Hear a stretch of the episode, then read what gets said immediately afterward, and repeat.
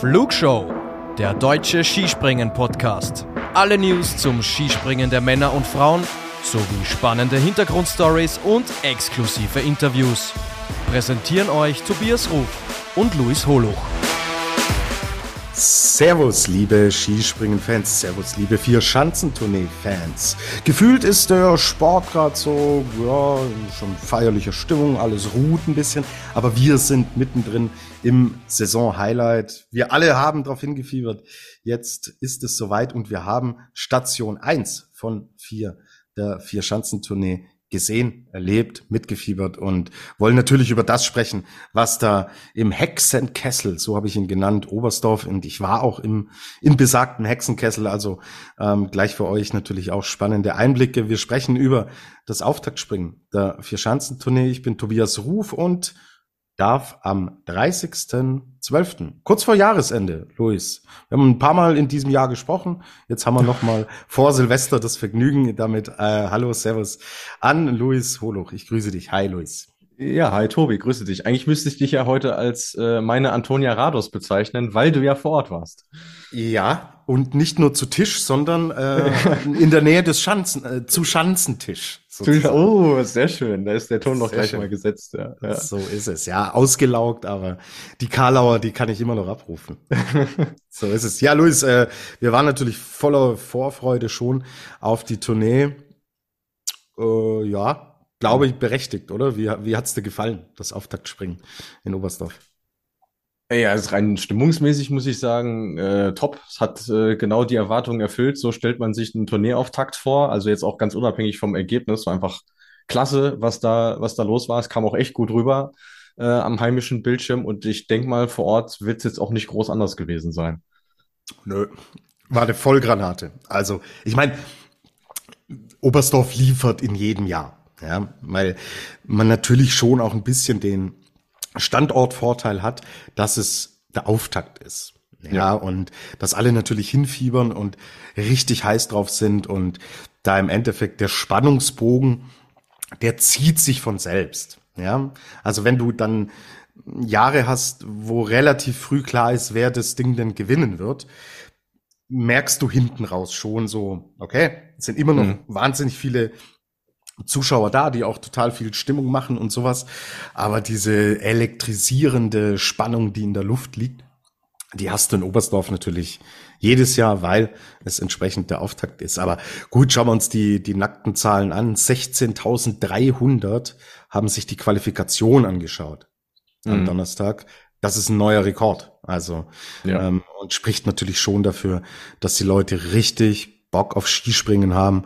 Ja, und dann gestern 25.500 Zuschauer. Du warst ja auch oft schon in Oberstdorf und man erkennt dieses äh, kleine, soll ich überhaupt Städtchen sagen, diese kleine äh, Gemeinde, erkennt man in, zu dieser Zeit einfach nicht wieder. Ja, also kennst du es ja im Frühjahr, im Sommer, äh, ganz beschaulich, ganz ruhig und ja, so ein bisschen schön touristisch angehaucht.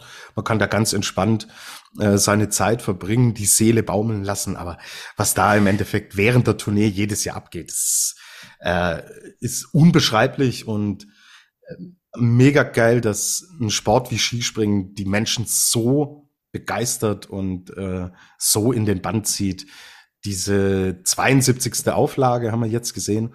Mhm. Der Vier-Schanzentournee, wer damals die Idee hatte, grandios. Shampoo. Shampoo. Shampoo, ja, das ist noch mehr, noch mehr als Shampoo. Also wir verteilen ja für, für vieles Shampoo, aber diese Idee, dieses Event auf die Beine zu stellen und alle, die früher und bis heute daran mitarbeiten, dass das im Endeffekt so funktioniert. Ich denke an die vielen Ehrenamtlichen, diese ganz Oberstdorf lebt, das, ja, und ähm, das ist einfach, da geht mir das Herz auf, weil das ist so schon auch noch Sport in Reinkultur und Begeisterung und der große Kommerz ist hier, steht hier nicht im Fokus, ja, sondern da wird, wird es gelebt und ja, ist jedes Jahr stressig, aber ich fahre jedes Jahr zurück mit echtem Lächeln, auch wie du sagst, vom, vom Ergebnis unabhängig. Also waren wieder zwei extrem, extrem coole Tage da in Oberstdorf und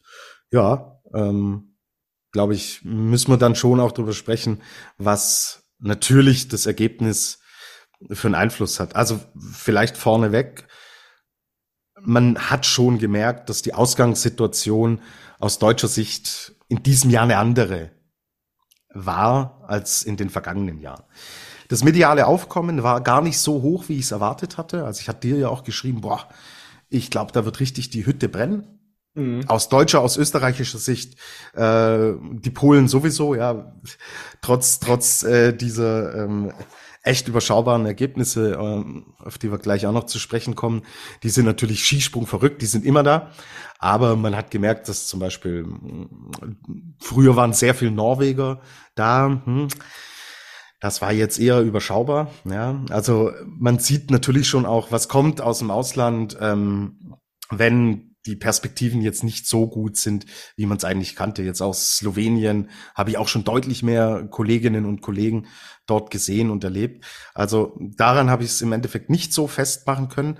Aber was die ganze Aufmerksamkeitsspanne im Endeffekt, man ist ja dort so und dann spricht man hier mal im in der Tankstelle, äh, beim Essen, äh, die Shuttlefahrer, die mich hoch zur Schanze bringen, im Hotel, man redet drüber, ja. Also früher war, ist das immer so ein bisschen der übliche Smalltalk und so, ja, schauen wir mal und ja, wäre schon gut, wenn, wenn mal einer aufs Podest kommt und so.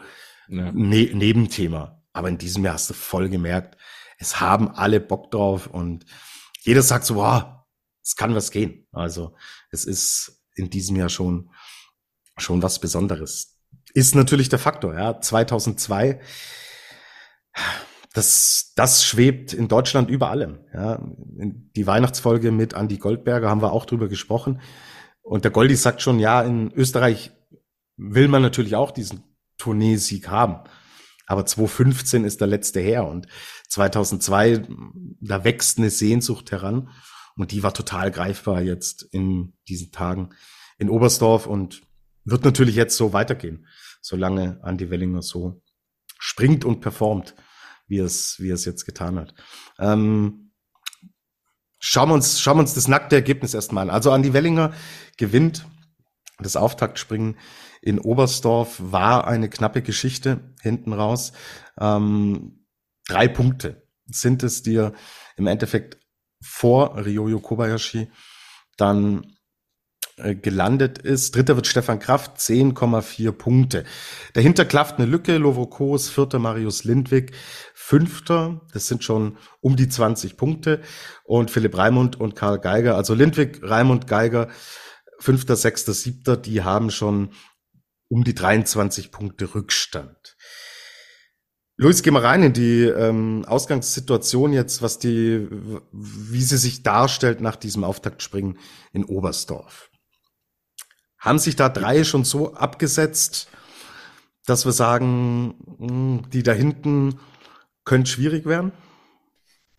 Ja, es ist echt eine gute Frage. Da habe ich echt viel drüber nachgedacht, weil man sagt immer so schön in Oberstdorf, die Tournee äh, gewinnen kannst eh nicht, aber du kannst verlieren. Deswegen habe ich mich gefragt, wer hat denn die jetzt eigentlich verloren? Und ich finde, so innerhalb der Top 10, obwohl die Rückstände danach ja auch noch nicht so groß sind, ähm, müssen wir die alle noch nicht abschreiben, weil es sind immer noch drei Springen, sprich sechs Durchgänge, zumindest zwei Chancen, wo du noch echt viele Punkte gut machen kannst mit Partenkirchen und Bischofshofen. Also tue ich mich echt schwer, da so einen wirklichen Cut zu ziehen. Ähm, mich hat es erstmal gefreut, äh, aus deutscher Sicht, dass, dass Wellinger das runtergebracht hat nach dem ersten Sprung. Klar, er hatte einen Vorsprung, aber mit der Erwartungshaltung, das runterzubringen und den ins Ziel zu retten, das ist, das ist eine Leistung. Es gab Leute, die haben mit einem größeren Vorsprung nach dem ersten Durchgang in Oberstdorf geführt und sind dann Fünfter geworden oder so. Mhm. Also von daher äh, ist sich das schon mal aufgegangen. Aber jetzt zu sagen, da ist Schluss für mich, tue ich mich ehrlich gesagt schwer. Also, aber deswegen äh, ist ja schon mal gut, dass die, dass die Spannung im großen Feld weiterhin lebt nach diesem Auftaktspringen. Ähm, ich bin natürlich bei dir. Also, wir haben jetzt ein Viertel der Wertungsdurchgänge haben wir drin in diesem Klassement. Ich habe auch viel nachgedacht und bin natürlich tendenziell schon bei dir. Wir sind, äh, wir sind da noch am Anfang. habe aber zwei Argumentchen, mhm. die mich so ein bisschen vermuten lassen, dass sich diese drei da schon absetzen könnten beziehungsweise werden. Letzte äh, Vierschanzentournee. Überragender Halvor Egner Granerüt. Wir erinnern uns, dass er das Ding echt gerockt hat. Und er hat am Ende 33 Punkte Vorsprung auf David Kubacki gehabt. Mhm. Jetzt sind hier Lindwig, Geiger, Raimund schon 23 Punkte zurück. Also wenn ich hier mal an die Relation denke, wie Halvor das Ding dominiert hat im letzten Jahr und dann sehe 33 Punkte sind es am Ende, die Kubacki eigentlich nur zurück war und jetzt die 23 Punkte sehe, weiß ich nicht, ich bin kein Mathematiker, aber so rein vom Zahlenverhältnis ja. finde ich es dann, finde ich die 23 mehr, als ich sie fand, bevor ich mir das Gesamtklassement vom letzten Jahr nochmal angeguckt habe. Ich mhm. hoffe, du und ja. ihr da draußen könnt, könnt meinem Gedankengang folgen. Punkt zwei, und das ist für mich eher so ein bisschen das stärkere Argument. Wir haben gestern den zweiten Durchgang gesehen, der extrem schwierig war. Für die Springer, die hinten rausgekommen sind. Die Bedingungen waren wirklich nicht leicht. Und im Skispringen zeig, zeigen sich unter zwei Komponenten vor allen Dingen, wer ist denn wirklich gut und konstant in Form und bringt und hat so ein gefestigtes System, dass er es wirklich immer abrufen kann, egal wie schwierig die Umstände sind. Schwierige Umstände. A, Drucksituation. B, Windverhältnisse. Und die drei haben unter diesen Verhältnissen ihr System einfach abgerufen. Die sind unglaublich stabil. Und das führt mich im Endeffekt auf den Weg zu sagen, wo soll es jetzt herkommen, dass die drei ihre Stabilität auf dem Weg in Richtung Bischofshofen verlieren? Mhm. Da kann mal ein Sprung dabei sein, der nicht so gut ist. Aber die, die da hinten sind, werden diesen Sprung auch noch haben. Mindestens einmal. Deswegen unter den Umständen, die wir gesehen haben, so ruhig und klar das System abzurufen, dass dieses Ergebnis bei rauskommt, führt mich eher in die Tendenz zu sagen, ich glaube, die drei haben jetzt schon so ein Statement auch gesetzt, dass ich sie, dass ich jetzt nach Oberstdorf glaube, der Turniersieger wird aus diesen drei äh, ermittelt. Mhm. Was sagst du dazu? Ja, finde ich, finde ich absolutes äh, valides Argument. Ich bin ehrlich, ich hatte jetzt den, den Abstand nach der letzten Tournee äh, nicht mehr im Kopf. Deswegen, ich verstehe total, wo du herkommst. Ähm, finde es schlüssig durchargumentiert. Äh, ich ja, ich, ich sehe halt in einem Verfolgerfeld halt auch den einen oder anderen, der nicht sein ganzes Potenzial äh, entfaltet hat. Das heißt, ich äh, glaube, genauso wie du glaube ich an die Stärke derer, die da jetzt vorne sind. Ich glaube aber, dass es da noch den einen oder anderen gibt, der jetzt erstmal diesen Auftakt so hinter sich bringen musste, bloß nicht zu viel äh, zu verlieren und jetzt vielleicht nochmal neu äh, attackieren kann. Aber wie gesagt, überraschen wird's mich nicht, wenn es am Ende Wellinger, Kobayashi oder Kraft macht. Hm, ich suche jetzt gerade in der Ergebnisliste den Springer mit dem Namen der ein oder andere. Ist der ein sein Vorname oder der andere ist sein Nachname? Karl Geiger zum Beispiel. Oh, danke, Luis, danke. Also Karl Geiger zum Beispiel, du sagst der eine oder andere, also meinst du ja mehrere Athleten. Ja. Ja, oder ein, Marius Lindwig auch. Und wir wissen ja, wie gut der die Tournee schanzen kann. So, deswegen wären das schon mal zwei Namen, die ich nicht äh, ganz abschreiben würde. Ähm, aber ich glaube, viel mehr kommt danach dann auch nicht mehr. Also die anderen, die dahinter kommen, schätze ich nicht als so stark ein, dass sie es noch hinbringen. Also dementsprechend erweitere ich mal deinen Favoritenkreis von drei auf fünf. Mhm. Jan Hörl hat echt zweimal Pech gehabt, muss man dazu sagen. Also ähm, er war in der Quali jetzt nicht so gut und musste ein bisschen früher springen als mhm. die, die anderen Top-Favoriten.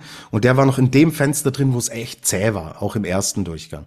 Und im zweiten Durchgang hat er auch schwierige Verhältnisse gehabt. Und am Ende ist er nur 0,3 Punkte hinter Karl Geiger als Achter. Mhm. Weiß ich nicht. mein, ich, ich bin, bin Fan des Athleten, also jetzt bin jetzt, stehe jetzt hier nicht mit einer Jan Hörf Flagge, aber ich äh, mag ihn einfach, was, was äh, Technik und so weiter angeht. Und ja, glaub's auch nicht, dass es über acht, acht äh, oder jetzt dann noch sechs Springen äh, durchzieht. Aber wenn du so einen Dunstkreis mit Lindwig äh, Geiger aufmachst, würde ich da Hörl schon auch noch ein bisschen mit reinnehmen. Mhm. Ist aber eher eine, eine subjektive Geschichte. Ich verstehe natürlich, woher du kommst, gerade auch mit äh, Lindwig und Geiger, vor allen Dingen auch Lindwig, Garmisch, Innsbruck. Ja. Hat er uns schon gezeigt, dass er gewinnen kann. So. Und mhm. dass, dass ihm das extrem gut liegt. Und Druck hat Lindwig keinen. Jetzt nicht, nee. Nee, und jetzt, jetzt, jetzt erst, äh, erst recht nicht mehr. Die Slowenen. Gut, dass du, Ach so, ja. was ich noch ergänzen wollte, ist gut, dass du diese Phase ansprichst, die echt schwierig war, weil ich finde, die und auch dieses, dieses Loch, was es im zweiten Durchgang gab, äh, was die weiten Sprünge angeht, das hat das Ganze für mich aus sportlicher Sicht echt ein bisschen, ja, ich getrübt. Also da waren auch Juryentscheidungen, die ich nicht verstanden habe. Vor allem diese Anlaufverkürzung im ersten Durchgang vor Pius Paschke, der dann auch noch warten muss. Also da hätte ich echt gerne eine Begründung gehabt, warum macht man das? Hm. Stand, bestand überhaupt kein äh, äh, Anlass zur Änderung. Und dann haben sie den Fehler ja sogar noch eingesehen und haben den Anlauf wieder verlängert. Äh, also das fand ich sehr, sehr suboptimal gelöst. Da war ich schon kurz davor zu sagen, das ist äh, in Sachen Wettkampfsteuerung mit der schwächste Wettkampf der Saison. Klar, wir hatten sehr viel Glück auch, was das Wetter anging, haben wir oft drüber geredet hier. Aber das hatte für mich echt einen Fadenbeigeschmack irgendwo. Zum Glück hat es nicht allzu großen Einfluss genommen. Ja, verstehe ich schon. Aber ist dann natürlich individuell jetzt, wenn wir über solche Leute wie Paschke oder auch Hörl oder so sprechen, ist es natürlich dann bitter. Ja. Absolut. Ja. Also der, Wobei man dem Pius echt äh, ein Kompliment machen muss. Er musste ja im zweiten Durchgang äh, warten und er hat es trotzdem sehr, sehr gut gemacht. Ja, das sieht man, dass er auch stabil ist im System. Ja. Ihr wisst welches Wort und du weißt welches Wort jetzt kommt, nicht im allerhöchsten Regal. Danke. Aber in diesem Regal, in dem er ist, und das ist sehr nah dran am höchsten Regal, ist auch er, hat auch er eine gewisse Stabilität. Und das äh, finde ich, finde ich wirklich gut absolut. So, äh, ich wollte wollt dich fragen. Ich werde nicht so ganz schlau. Oh, das ist eigentlich mein Satz, ja. Ja. ja. Wenn ich die, die weiß-blau-rote äh, Flagge aus Slowenien sehe, Lovokos Vierter, überragender zweiter Durchgang, hat natürlich die Bedingungen äh, auch voll genutzt, ist eine mhm. gute Qualifikation gesprungen. Ja, ähm, Peter Preutz ist Dritter geworden in der Qualifikation, wird jetzt hier Neunter, ist die ganze Saison eigentlich schon immer so im, im Dunstkreis mit dabei. Bei Angela Nischek sehe ich mal gut, mal schlecht, Timi Seitsch mal gut, mal schlecht. Ich werde nicht war so ganz schlecht. War gestern nur Lucky Loser, muss man sagen. Ja, war nur Lucky ja. Loser, aber ist 14. geworden und weil der erste Durchgang nicht gut war. Der zweite mhm. war, war äh, blitzsauber von ihm. Ähm, mhm. Ich werde nicht so ganz schlau aus den, aus den Slowenen. Ich glaube nicht, dass wir einen Slowenen ganz oben sehen am Ende der Vierschanzentournee. Ich traue irgendwie einem aber zu, wenn da sich oben der ein oder andere echt äh, mal richtig verheddert, traue ich schon einem zu, noch in Richtung äh, Gesamtpodium zu gehen. Aber hm. Ich wüsste nicht wer und ähm, ich wüsste nicht wie, aber ich finde sie so unberechenbar, dass ich nichts ausschließe, außer einen Gesamtsieg bei der Vierschanzentournee. Den schließe ich aus. Ja. Alles andere dahinter halte ich irgendwie, wer auch immer es dann sein mag, für möglich. Wie geht's dir? Ja, so ein bisschen, so ein bisschen das Team Wundertüte in der Saison würde ich mich, hm. würde ich mich anschließen. Ähm, bei Kurs finde ich schon, dass der irgendwie zur Tournee wacht er irgendwie immer so ein bisschen auf. Da ist er dann plötzlich da, springt dann in die Top Ten. Äh, jetzt gestern, wie du sagtest, das Beste aus, äh, aus den Bedingungen gemacht. Ähm, aber ja, ich, ich, ich tue mich schwer, dass er sich dann insbesondere äh, über Innsbruck hinaus da vorne halten kann, weil das einfach nicht seine Chance ist. Und ist auch nicht die Chance der Slowenen ist. Also spätestens da wird sich dann, glaube ich, ähm, erledigen mit dem Gesamtpodium, ja, und die anderen sind halt leider Gottes zu weit weg. Also Peter Priritz war ich echt enttäuscht nach dem ersten Durchgang. Also das war, glaube ich, der schlechteste Sprung, den er die ganze Saison über gemacht hat. Der zweite dafür umso besser, aber ja. äh, mit der Hypothek, nee, sehe ich es auch irgendwie nicht. Ja, also Podium, wie gesagt, da müsste alles zusammenkommen. Ja. Und da müsste sich einer so stabilisieren. Und genau das ist ja im Endeffekt auch das Thema Stabilität, Konstanz.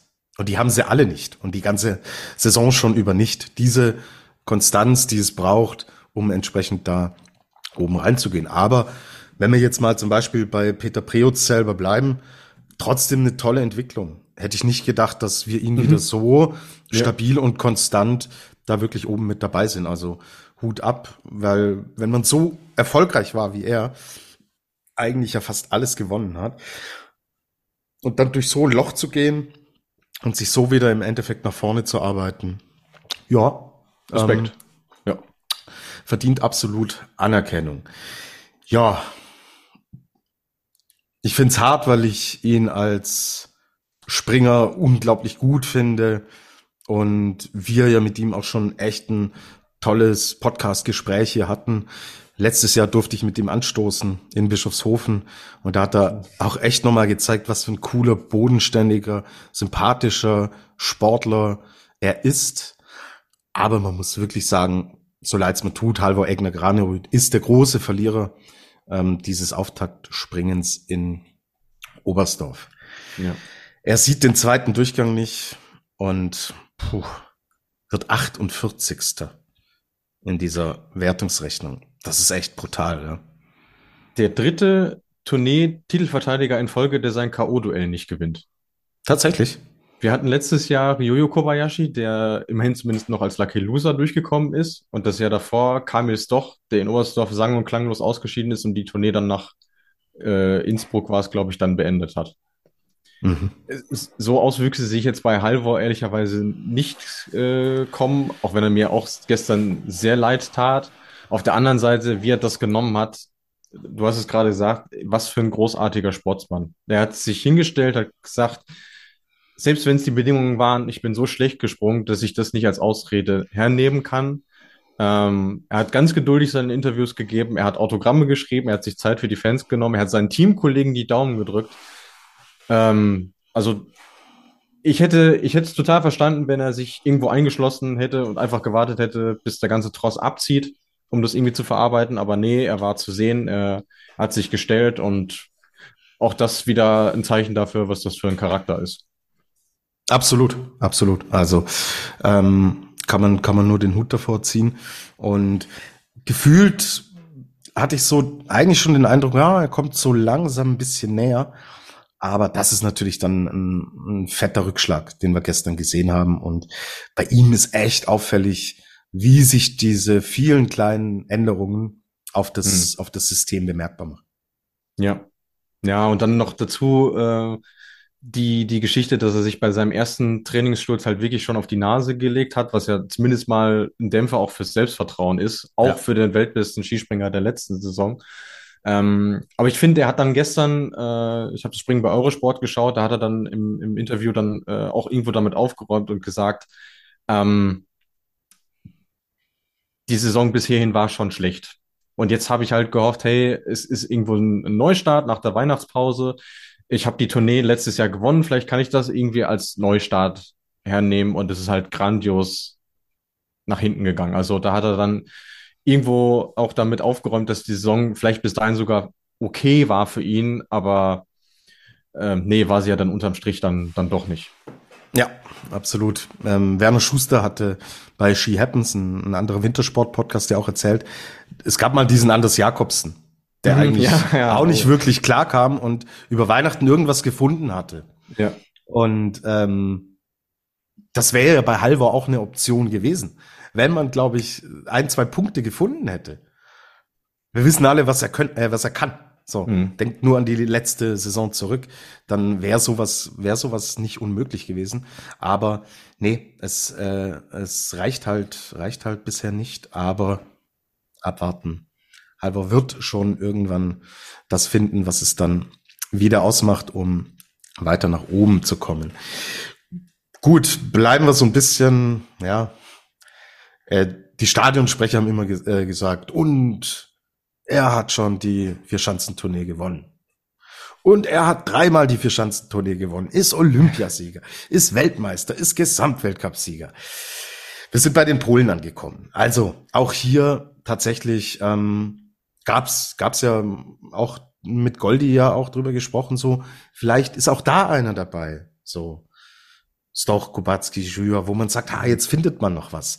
Die polnischen Meisterschaften konnten, glaube ich, nicht ausgetragen werden, wenn ich richtig ja, da hat's, bin. hat's auch gestürmt, ja. Das war da das Wochenende vor Weihnachten, ja. Ja, da hat da hat's auch äh, brutal gestürmt. Oder die Woche vor Weihnachten, ja. Genau, und ähm, auch da ist jetzt im Endeffekt, kann man sagen, keiner dabei, der, der auch nur annähernd, ja, in den Dunst der Mitfavoriten gezählt werden kann.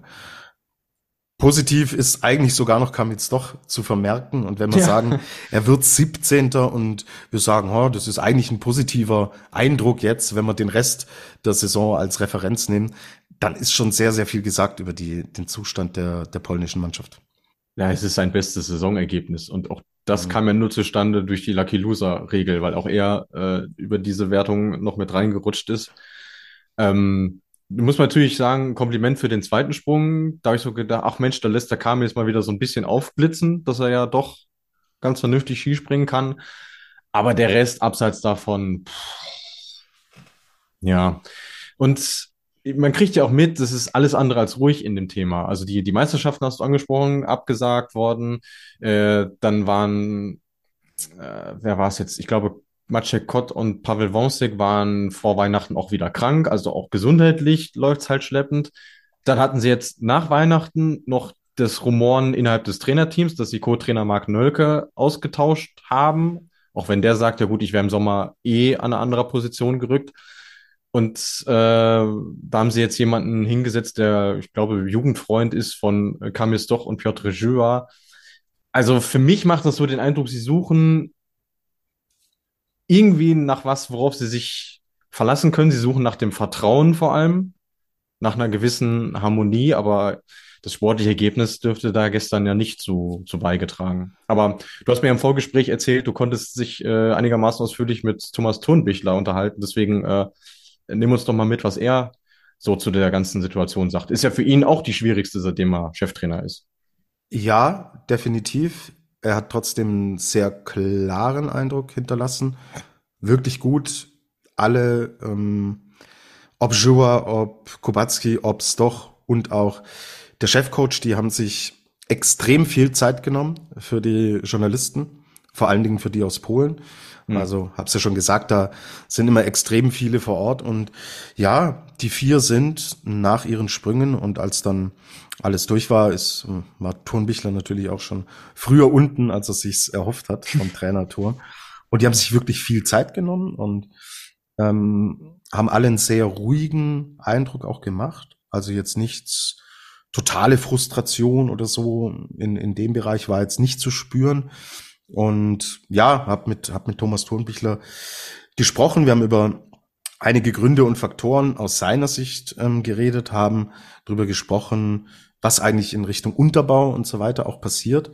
Und ja, ich, ich äh, habe da einen Tonmitschnitt gemacht. Ich versuche den im Endeffekt für euch noch aufzubereiten, um den hier im Endeffekt im Original auch abzuspielen. Wenn nicht, ähm, werde ich das Ganze en Detail hier dann entsprechend wiedergeben, so wie er es gesagt hat. Seht's mir nach, bin vor äh, einer knappen Dreiviertelstunde aus Oberstdorf zurückgekommen. Äh, bin schon etwas, etwas durch, aber zwei Punkte vielleicht, um euch mal mitzunehmen. Er hat darüber gesprochen, dass sie Probleme haben, was das Thema Geschwindigkeit in der Anlaufspur angeht. Und da ist ein Faktor, den er auch sagt, Flurwachse.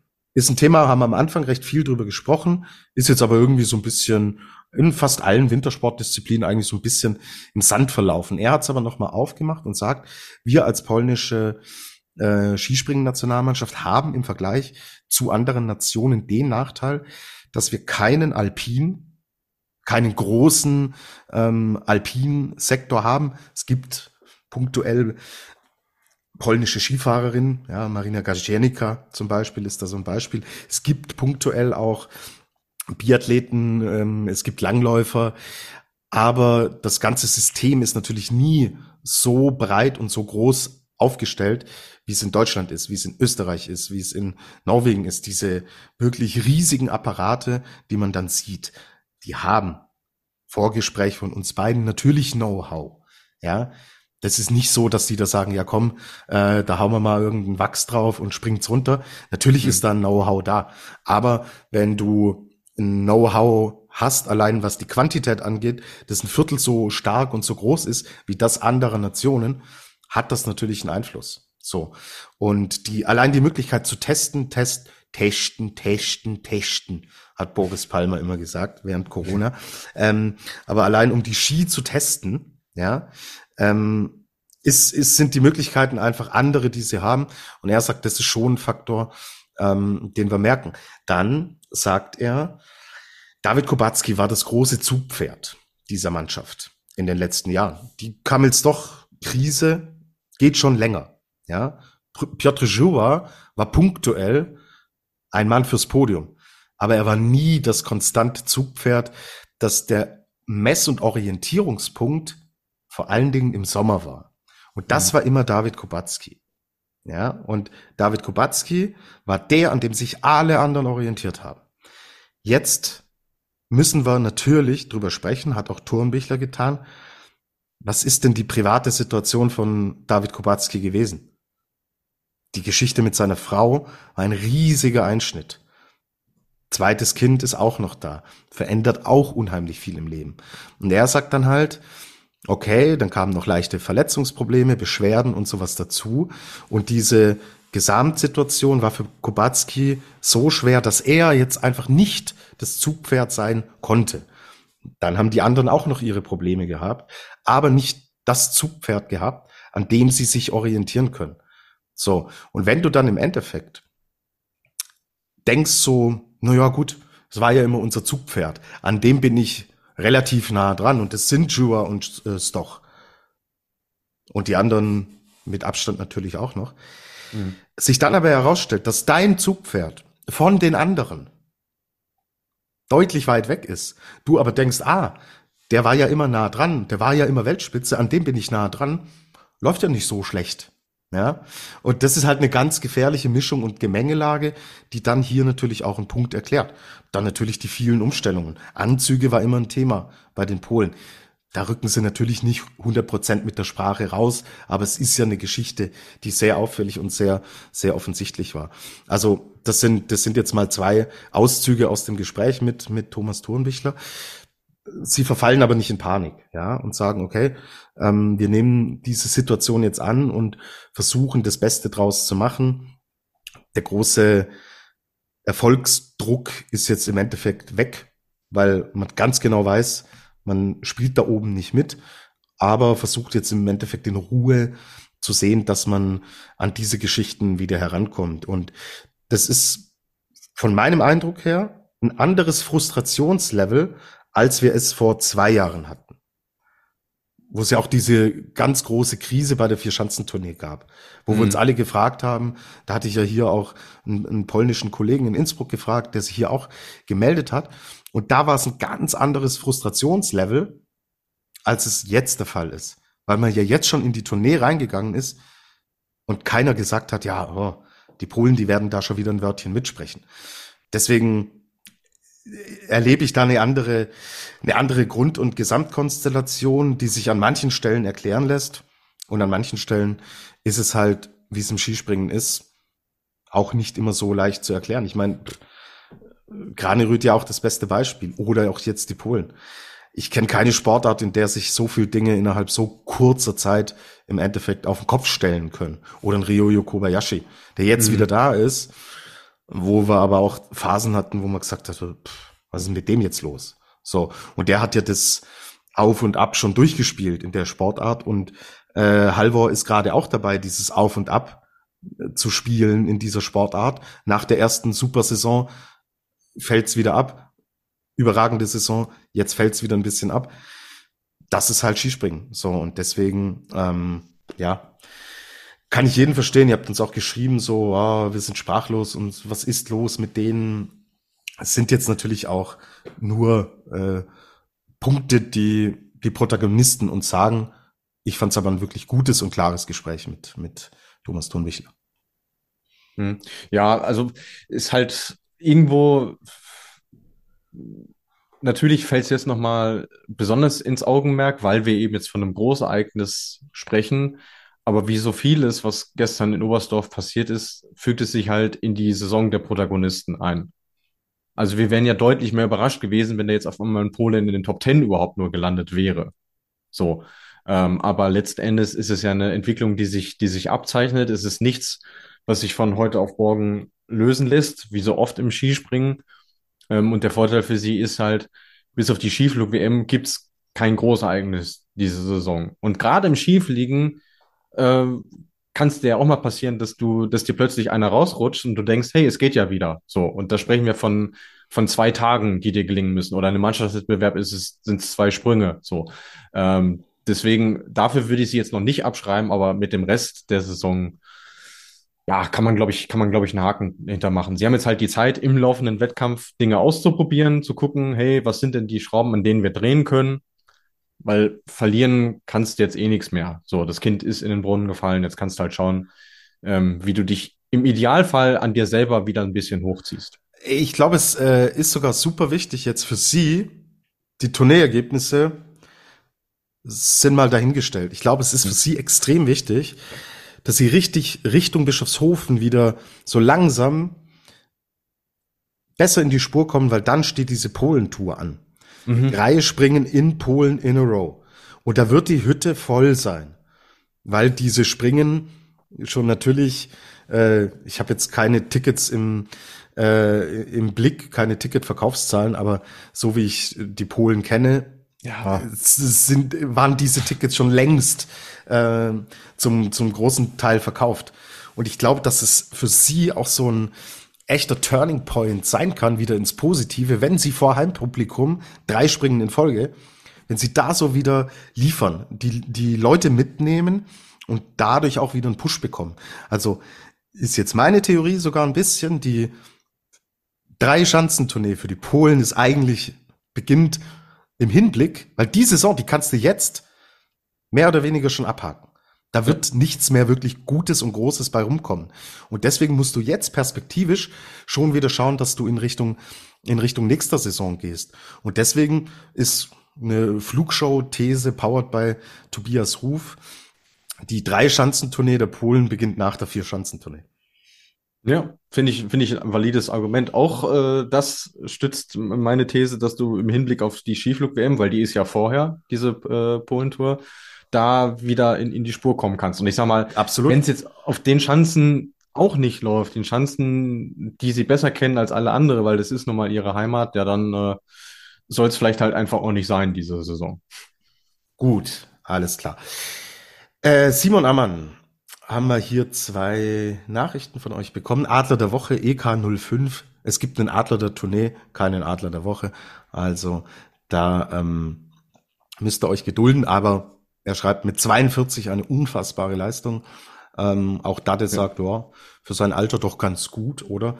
Für sein Alter sehr gut und ja, ähm, das coole ja Geschichte. Schon ostwestfälisch ausgedrückt, ja. Ja, ja, coole, coole Geschichte nach wie vor und ja, absolut bemerkenswert und ja, wenn man sich so anschaut, wie, wie andere dann performen und er, ja, macht es halt, ja klar, er hat natürlich auch schon Jahre gehabt, da war gar nichts los, aber auch sich da rauszuarbeiten und er ist auch so einer aus Spaß am Sport. Der muss das nicht mehr machen. So. Richtig. Er, er macht's, weil es weil es ihm Bock hat. Der hat genug um die Ohren. Also er hat jetzt gerade ein Häuslein äh, gebaut bei sich in der Schweizer Heimat, studiert noch nebenbei und halt auch noch seine, seine äh, äh, Agentur. Also dementsprechend, der, der Mann wäre ausgelastet, aber er sagt halt, du, solange es mir Spaß macht und solange ich irgendwo auch gebraucht werde im Schweizer Skispringen, mache ich es halt. Und äh, nach einem Jahr Tourneepause so zurückzukommen wie gestern, äh, der Mann hat es halt einfach noch, immer noch drauf. Absolut. Hat er. So. Jetzt geht unser Blick voraus. 30.12. Heute beginnt dann auch die Two Nights Tour der Damen. Und hier hat Support Katharina Schmid gefragt, gibt es bei der Two Nights Tour auch eine gesonderte Wertung beziehungsweise einen Pokal? Ja, die Wertung gibt's. Also es ist dann äh, eine eigene Gesamtwertung. Es gibt auch Preisgeld, äh, 10, 5 und 3.000 äh, Euro. auch das ja ein bisschen anders als bei dem Vorgängermodell bei der Silvestertour. Da gab es ja nur für die Siegerin Preisgeld, jetzt zumindest mal für die Top 3, was ja auch ein ganz nettes Sümmchen ist wie die Frauen. Äh, Ob es einen Pokal gibt, ehrlicherweise weiß ich nicht. Also das Ding ist ja auch, das findet so wenig statt äh, in den Medien irgendwo auch. Also auch seitens der seitens der beiden Orte wird dann nicht so wirklich gepusht äh, mhm. in meinem Empfinden. Äh, ich nehme jetzt mal an, dass es irgendeine Trophäe geben wird. Ähm, die goldene Eule wird es jedenfalls nicht, so wie letztes Jahr. Das war ja ein Ding von Jubno. Ja, okay. Gut. Werden wir uns anschauen, werden wir sehen und blicken jetzt noch ganz kurz voraus.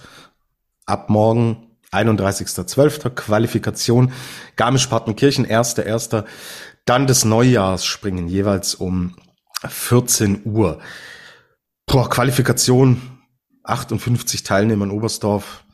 Es werden dann, es kommt die nationale Gruppe aus Deutschland dazu, knapp mhm. über 60 in Garmisch sein, also mit 58. Sorry, ey Leute, diese neue Startplatzregelung, die wertet diese Qualifikation derart ab. Im normalen Weltcup, ganz ehrlich, da stört's mich nicht sonderlich groß. Da ist ja. es ein besserer, äh, da ist es ein Probedurchgang mit ja. Probedurchgang mit Würze, so, ja. Aber wenn du da 16.300 Leute hast, die dort stehen und die da Bock drauf haben, ey, nee, mit 58, pff, weiß ich nicht. Das ist, das ist Negativrekord für die Vierschanzentournee. So weniger hat ja. man noch nie. Ja.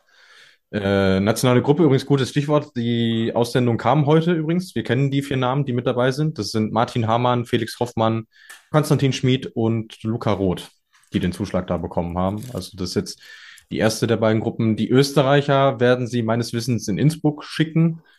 In Bischofshofen dann wiederum nicht, weil da parallel Continental Cup in Garmisch-Partenkirchen ist. Also beziehungsweise sie werden eine nationale Gruppe schicken, aber es werden nicht diejenigen sein, die dann um die Startplätze kämpfen. Ja. Weil damit schießt du dir ins eigene Bein dann. Genau. Okay. Gut. Äh, auch hier die Frage von der Lucky hat uns schon länger gestellt. Was haltet ihr davon, dass noch äh, nur noch vier Springer in der nationalen Gruppe springen dürfen. Finde ich auch Gar ein nichts. Schmarrn. Gar nichts. Gar nichts. Ähm, diese, diese Reduzierung der Startplätze für die Top-Nationen, die ist dann richtig und dann berechtigt, wenn die anderen, die kleinen Nationen, bereit sind, diese Lücke quantitativ und qualitativ zu füllen. Vor allen Dingen quantitativ. Ja, aber wenn du äh, im Endeffekt den größeren Startplätze wegnimmst, aber da kommt stattdessen nichts nach. Hey, äh, ja, du sagst Negativrekord, Teilnehmerzahl, Quali Oberstdorf und ich spreche vorhin Rekordzahl, Zuschauerqualifikation Oberstdorf. Passt überhaupt nicht zusammen. Ja. Wenn ich mir jetzt nur ein Ticket für die Qualifikation geholt hätte oder nur noch dafür eins bekommen habe, weil das Springen so schnell ausverkauft ist, ja, ich weiß nicht, ob ich da nächstes Jahr noch mal hingehen würde. Ja, ja, absolut. Und ich meine, du kannst ja, wenn du unbedingt willst, pass halt die Startplatzquoten an, aber warum musst du denn dann auch die nationale Gruppe anpassen? Vor allem, warum, warum vier? Ja. Also, du, du, du gibst, du nimmst ja, du nimmst ja durch die normale Quotenregelung, nimmst du gerade Jüngeren schon die Chance, in den Weltcup mal hineinzuschnuppern. Ja. Selbst wenn sie sich den Continental Cup Platz äh, geholt haben, dann sitzen die Trainer in der Regel dann doch auf Bewährtes und dann über die nationale Gruppe ja nochmal viel mehr. Wie viele Leute, gerade aus Deutschland und Österreich, hatten wir, die da ihre Weltcup-Debüts gefeiert haben, die das erste Mal vor richtig Zuschauern gesprungen sind, für die das äh, im späteren Verlauf der Karriere eine große Hilfe war. So. Aber das, das geht jetzt nicht mehr, weil es diese Plätze nicht mehr gibt. Und also das ist wirklich, äh, ja, Werner Schuster hat es in, in She Happens, die Episode habe ich witzigerweise vor der Folge gehört, hat es als Schnapsidee bezeichnet, da möchte ich mich gerne anschließen. Gut, alles klar. Rodeo Clown Patrick fragt, Oberstdorf war ja schon ein Hexenkessel, jetzt nach dem Wellinger Sieg wird Garmisch, in Garmisch die Hütte brennen. Hat sich der Druck auf die DSV-Springer nun vielleicht sogar verdoppelt? Puh, quantitativ kann ich das jetzt nicht abwägen, ob äh, das verdoppelt, verdreifacht, vereindrittelt, was weiß ich hat. Klar ist natürlich, aber der gut, der Druck war auch vor Oberstdorf schon da. So. Ja. Und äh, er hat sich jetzt, glaube ich, wenn sich, äh, wenn er sich für einen erhöht hat, dann für Andi Wellinger für Geiger, Raimund, Paschke, Laie definitiv ja. nicht. Ja, also ich glaube, so, groß, so sehr unterm Brennglas, wie sie jetzt in Oberstdorf waren, äh, werden sie jetzt im restlichen Saisonverlauf mhm. einfach nicht mehr sein. Das Thema ist jetzt ist jetzt durch. Jetzt haben sie mal äh, ja den Einstieg in diese in diesen Zwischensport haben sie gut hinbekommen. Sie merken, hey, es funktioniert auch in einem vollen Stadion gut. Ähm, darauf jetzt weiter aufbauen. Bei Andy Wellinger bin ich tatsächlich sehr gespannt, weil gerade wenn du jetzt diesen diesen Flash hattest, dieses Erlebnis, neigst du ja dann dazu, und jetzt will ich aber noch einen draufsetzen. Mhm. mhm. Aber das Ding ist ja, er muss in Anführungszeichen einfach nur so weiterspringen wie jetzt in Oberstdorf. Er hat seine besten Sprünge gemacht, vor allem der erste blitzsauber, hat auch Bundestrainer ja. Hongacher gesagt. Äh, nichts anders machen als bisher. Und dann werden wir sehen, wofür es reicht. Das hat man ja auch nicht immer zu 100 Prozent in eigener Hand. Haben wir nicht drüber gesprochen, kann den Weltcup nicht mehr zuordnen, dass du gesagt hast, da wollte er zu viel. Er will's. Ja, in Klingenthal war es. Ja. Genau. Ja. Und da muss er, glaube ich, ein bisschen vorsichtig sein. Also, ja. er wird uns nicht hören, aber spread the word of Luis Holuch. Einfach so weiterspringen. Never change a running system. Voilà. That's it. Never change a running system. Ja, ähm, deswegen hören wir uns dann bald auch wieder. Wir müssen mal ein bisschen ausloten, wie wir das hier gestalten. Wir werden uns nach jedem Springen der Vier-Schanzentournee melden. Wir werden auch ausführlich über die Damen sprechen, über die Two Nights Tour und Villach. Das wirst du ja dann, lieber Luis, auch wieder kommentieren bei Eurosport am dritten und vierten, hast du gesagt, Januar? Genau, ja, ja.